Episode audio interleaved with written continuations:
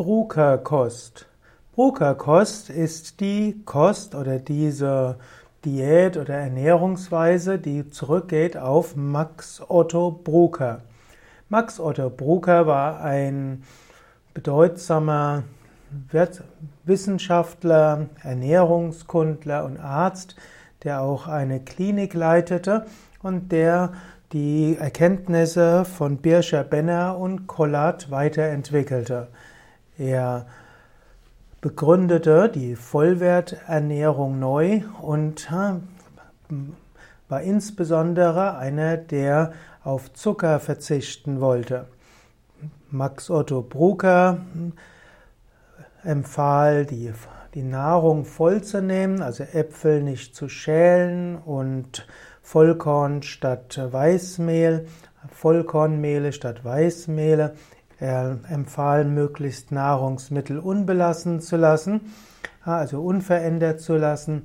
Er empfahl einen hohen Rohkostanteil und man kann sagen, das, was Brucker äh, empfohlen hat, entspricht heute weitestgehend den Empfehlungen der modernen Ökotrophologie.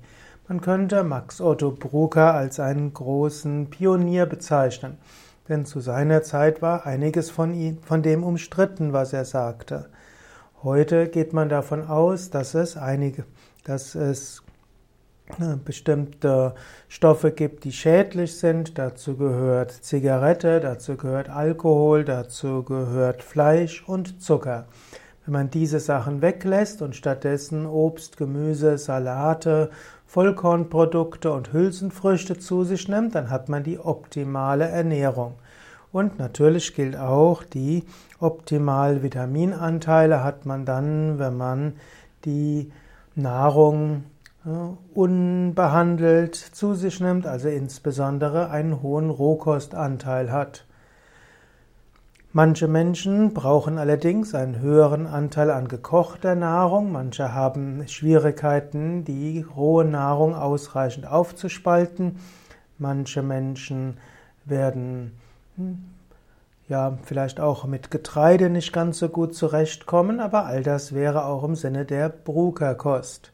Max Otto Brucker wollte auch keine Sirups haben und lehnte auch ein Übermaß an Säften ab, weil auch das nicht vollwertig ist, also aus dem vollen Nahrungsmittel besteht.